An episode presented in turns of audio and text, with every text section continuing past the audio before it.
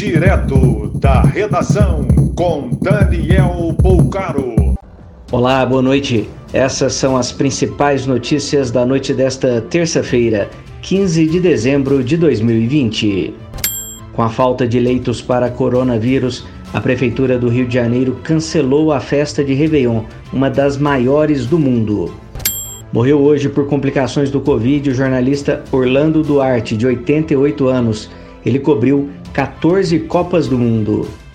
Uma mutação do coronavírus identificada no sudeste da Inglaterra já infectou mais de mil pessoas e teria uma variante que auxilia na disseminação.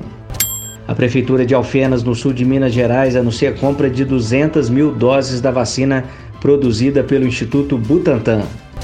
Cada freezer disponibilizado pela UFMG para armazenar vacinas que serão compradas pela Prefeitura de Belo Horizonte tem capacidade de 80 mil doses. São 15 equipamentos para manter o imunizante a 70 graus negativos.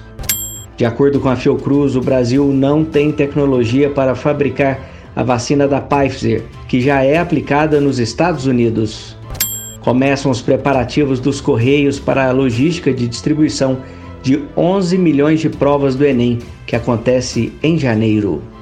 A TIM ficará com 44% da Oi, a maior fatia entre as outras duas operadoras que também entraram no negócio. Na segunda posição, a Vivo com 33%. Na zona sul de Porto Alegre, parte da população está sem energia elétrica há dois dias, após tempestade que passou pela capital.